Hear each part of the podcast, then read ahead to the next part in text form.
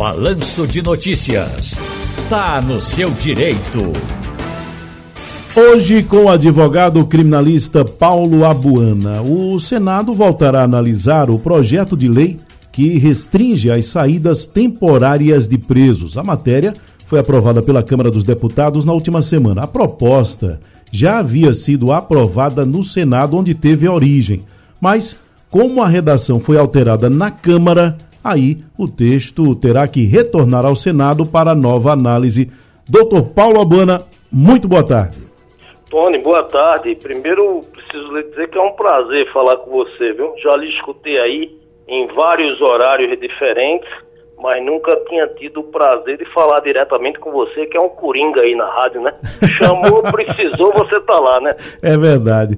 Prazer é meu, doutor Paulo. Doutor Paulo, antes de a gente começar a destrinchar esse projeto propriamente dito, eu queria que o senhor definisse para a gente, para que afaste um pouco a confusão que muitas vezes vem na nossa cabeça sobre indulto, graça, perdão e essa saída temporária. O que é que é a mesma coisa, o que é que é diferente ou se é tudo diferente, doutor Paulo? Não, é, são institutos diferentes, né? É, é, para explicar isso para o seu ouvinte numa linguagem popular, eu talvez tomasse muito tempo, mas hum. vamos lá, vou, vou tentar ser, ser, o mais objetivo possível. A graça e o indulto, eles são de competência exclusiva do presidente da República. Uhum. Ele é quem concede. A graça seria um benefício individual, né? Ele tem uma destinação certa, é para aquela pessoa.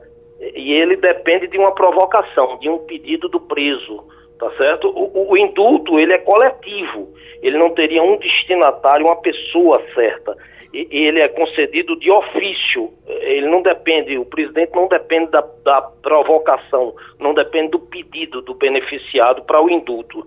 E, e, o perdão judicial seria algo mais simples, né? Que, que é, é, a renúncia, seria como se fosse uma renúncia do Estado à pretensão punitiva. Ele será dado, será concedido, será deferido por um juiz a aplicação dessa, dessa renúncia à pretensão punitiva, ela, ela termina por por consequência automática, extinguindo a punibilidade do, do, do, acusado. Mas tudo isso, eles são institutos, Tony, que são usados é, é, é, em casos muito específicos. Você não vê isso no dia a dia, não é algo comum é, de você vivenciar isso na militância jurídica do dia a dia. Diferente da, da saída temporária. Uhum. A saída temporária, não. Esse é um benefício. É, é porque, Tony, eu acho que o país está vivendo um momento tão medíocre que a, a politização é, política, a polarização política está fazendo, e eu não tomo posição política, eu não me envolvo nisso, eu estou falando de direito, mas ela está fazendo com que o que o candidato A goste, o candidato B diz que não presta. O que o candidato B aprova, o candidato A diz que não presta. E essa interferência ela é horrível. A gente tem visto isso na nossa militância diariamente. Decisões que deixaram de ser técnicas, deixaram de ser jurídicas para serem decisões políticas. A, a, saída temporária é um instituto maravilhoso. E eu, eu digo isso sabendo que vou receber crítica. Quando eu desligar, vem uma enxurrada de críticas. Porque você só acha ruim quando não se beneficia alguém que você conhece, alguém da sua família, alguém do seu ciclo de amizade. Porque você acabar extinguir com a saída temporária, Tony, eu vou fazer uma analogia aqui. É como se você tivesse uma unha encravada e, e dissesse o seguinte: olha, ele está com a unha encravada, corta o dedo. Não, você não precisa cortar o dedo, você vai tratar aquela unha e ela vai ficar boa. Não é uma saída, uma coisa radical. A saída temporária, é, ela só acontece em condições específicas. O sujeito tem que estar, no mínimo, no regime semiaberto, ele não pode ter cometido um crime hediondo, um crime de homicídio que tenha resultado com morte, ele para sair ele tem uma avaliação psicológica, uma avaliação do sistema carcerário.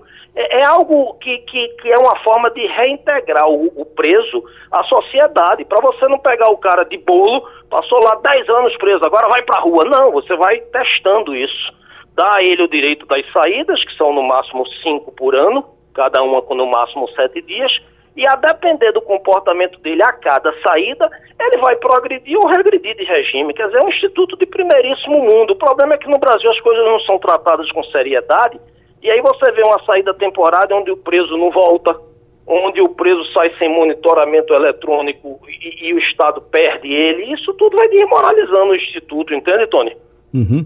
E aí serve de pretexto para quem defende é, é, é, é, o fim desse instituto e vai privilegiando um caráter mais punitivista em detrimento de uma perspectiva mais de ressocialização, né, doutor? Perfeito, perfeito. Você, se o Estado toma conta, o sujeito vai sair, vai ter a saída temporária.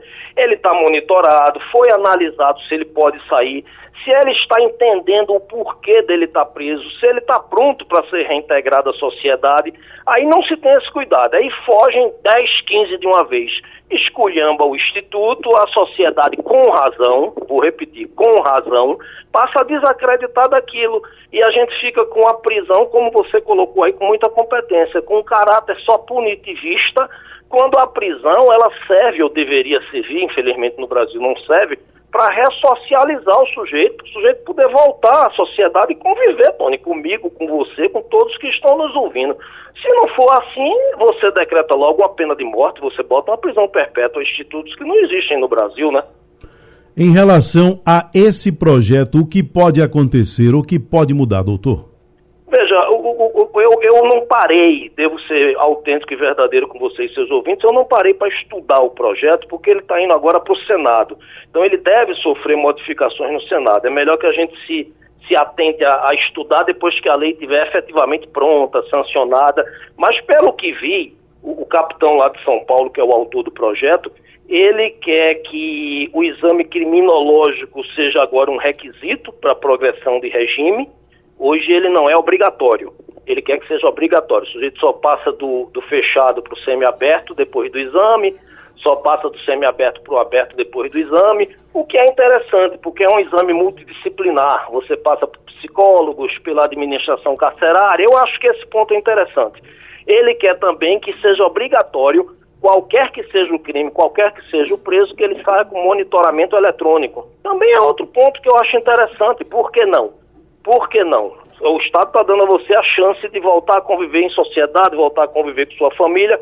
Ok, se submeta ao monitoramento eletrônico. O que eu não concordo, mas repito, eu não vi o projeto todo ainda, é que os radicais de plantão, e aí eles têm em todos os lados, em todos os segmentos políticos, eles acham que deve acabar com o Instituto. Não tem que ter nada de saída temporária, não. Sujeito tem que cumprir a pena dele integral e só ir para a rua quando acabar de cumprir a pena.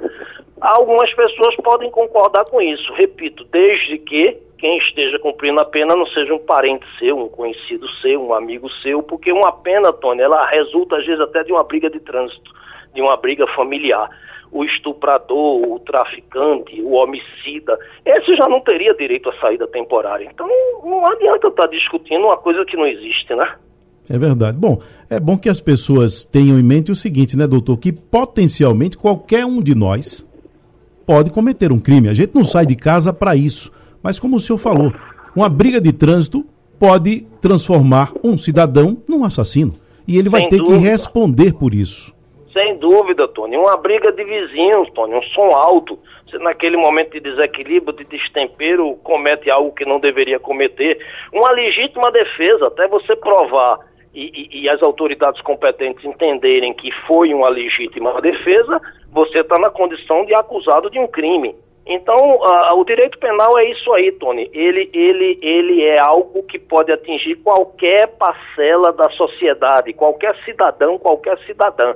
Então, as garantias constitucionais, os direitos constitucionais, eles são sempre bem-vindos. Audiência de custódia, saída temporária. O que precisa é respeitar e ter o maior cuidado com esses institutos, porque quando você não tem, você dá discurso aos radicais de plantão. Esse é o problema. Doutor Paulo Abana, um prazer falar com o senhor e muito obrigado pela sua participação e esclarecimentos aqui no programa.